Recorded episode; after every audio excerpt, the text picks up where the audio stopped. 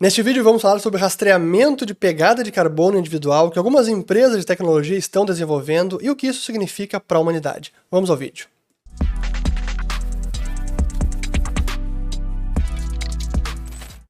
Muito bem, a todos aqueles que estão chegando agora aqui no canal, meu nome é Fernando Urrich, aqui a gente fala de economia, mercados e investimentos. Se vocês gostarem do conteúdo, considerem se inscrever, ativando o sininho aqui embaixo e também compartilhando este vídeo. Há bastante tempo que eu venho alertando sobre os riscos das moedas digitais de bancos centrais, também chamadas de CBDCs, Central Bank Digital Currencies, porque elas confeririam aos governos e bancos centrais um controle absoluto sobre o nosso dinheiro com um poder de monitoramento jamais visto na história da humanidade. E o problema é que esse tipo de tecnologia, aliada à ideologia ambientalista alarmista e toda essa pressão da agenda ESG, isso nos daria dispositivos realmente totalitários. Seria o diabo na Terra. E eu menciono isso porque recentemente o Michael Evans, que é presidente da Alibaba, a gigante de tecnologia chinesa, é a Amazon da China, ele participou de um painel sobre economia verde e ESG no Fórum Econômico Mundial de Davos, na Suíça, que aconteceu na semana semana passada, e ele falou sobre essa tecnologia. Então, deixa eu colocar essa fala dele, são apenas 25 segundos, e aí depois eu continuo. Vamos lá. We're developing through technology an ability for consumers to measure their own carbon footprint. What does that mean? That's where are they traveling? How are they traveling? What are they eating?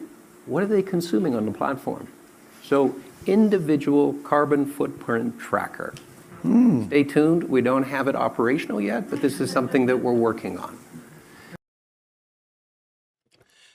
Então aí a fala dele dizendo que eles estão desenvolvendo essa tecnologia para capacitar os usuários dentro da plataforma a mensurar a sua pegada de carbono individual, para onde viajaram, como viajaram, o que consumiram e assim eles conseguem medir o seu impacto ambiental.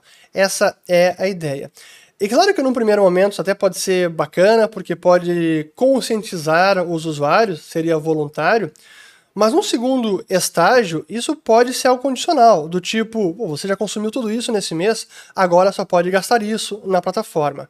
E no terceiro estágio pode ser ainda pior, onde os governos vão usar esse tipo de informação para controle social para pautar o comportamento dos indivíduos, bem na ideia do crédito social ou Social Credit Score da China, que está, já está em operação, esse seria o passo seguinte para esse tipo de tecnologia e com uma CBDC, aquele dispositivo do Banco Central, aí o controle financeiro com o controle é, do meio ambiente, do seu consumo, tudo interligado e controlando o seu comportamento. Esse é o tipo de tecnologia que eu digo que é um dispositivo realmente totalitário. E tem muita coisa errada com isso, e é mesmo, é, assusta que a gente possa evoluir para esse tipo de cenário, mas é desde o tipo quem decide o que deve ser considerado pegada de carbono ou não? Por exemplo, bens essenciais seriam considerados ou seriam isentos?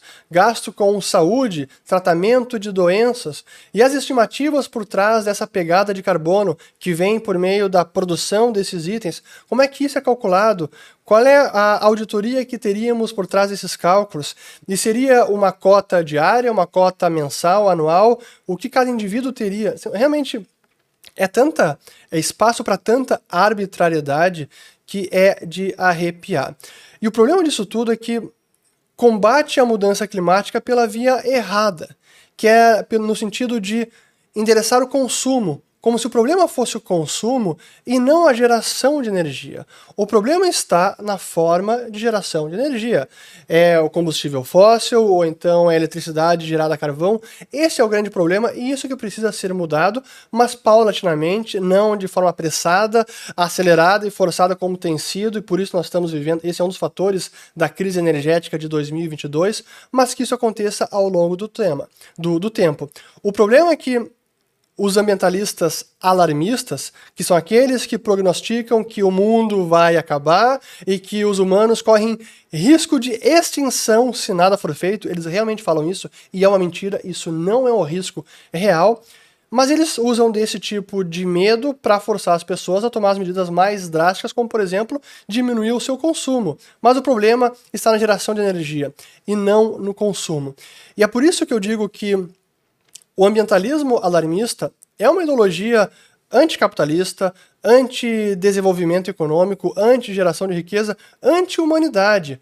Porque se realmente o objetivo é consumir menos, então a gente vai acabar produzindo menos, a gente vai gerar menos emprego, menos renda, vai ser mais pobreza, é mais sofrimento. No final das contas, esse é o resultado. E não é por essa via que a gente precisa atacar o problema. Então, o, o ambientalismo alarmista, dá para a gente encerrar, não é para ser um vídeo longo, ele acaba bebendo da fonte malthusiana. No passado, isso década de 60 e 70, o que, esse, o que os malthusianos eles prognosticavam é que haveria milhões de mortos por conta do crescimento populacional. O planeta não conseguiria alimentar todos os bilhões de pessoas. E que naquela época era mais para 5 até menos pessoas no mundo. Agora estamos em quase 8 bilhões de pessoas e as pessoas estão sendo alimentadas. Eles diziam que era impossível chegar a esse número e combatiam o crescimento populacional com esse pretexto: milhões de mortes dos humanos. Agora é algo diferente, mas pode migrar para um controle populacional sob o pretexto de proteger o meio ambiente. Então nós temos que consumir menos para proteger o meio ambiente. Então não se surpreendam se daqui a pouco o tipo de controle do, do consumo, de consumir menos, comece a migrar para comportamento populacional, para controle populacional. Do seguinte tipo, pô, se eu, como indivíduo, tenho lá a minha pegada de carbono individual e eu consigo mensurar agora ela com a tecnologia, tudo que eu faço tem uma pegada de carbono. Se eu, indivíduo, tenho uma pegada de carbono, imagina se eu me clonasse. Ou seja, se eu tivesse um filho, isso seria também uma pegada de carbono maior. Portanto, ter filho constitui um impacto ambiental ainda maior na visão dos ambientalistas alarmistas. Então não se surpreenda se daqui a pouco a gente tiver algum tipo de estimativa, se é que já não tem, e eu, nem estou ciente disso, onde oh, o cara que vai ter filho, oh, essa é a pegada de carbono de filho. Quer ter dois filhos? Você não pensa no meio ambiente. Você é um egoísta. Olha o dano que você vai fazer para o planeta.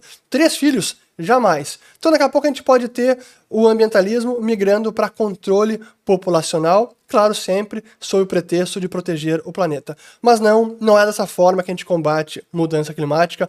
É sim melhorando a nossa geração de energia, tanto primária quanto secundária de energia elétrica. Não é consumindo cada vez menos. Sim, a gente precisa usar de mitigação e adaptação para combater esse problema, para resolvê-lo, a mudança climática, mas isso se dá por meio do crescimento econômico, da inovação tecnológica e da criatividade do ser humano, e não nos obrigando a voltar à idade da pedra. Espero ter gostado desse vídeo e volto no próximo. Colocarei o link dessa fala, como sempre, na descrição do vídeo e também botei, vou colocar alguns links de outros vídeos sobre ESG e mudança climática que eu já falei no passado. Obrigado e compartilhem.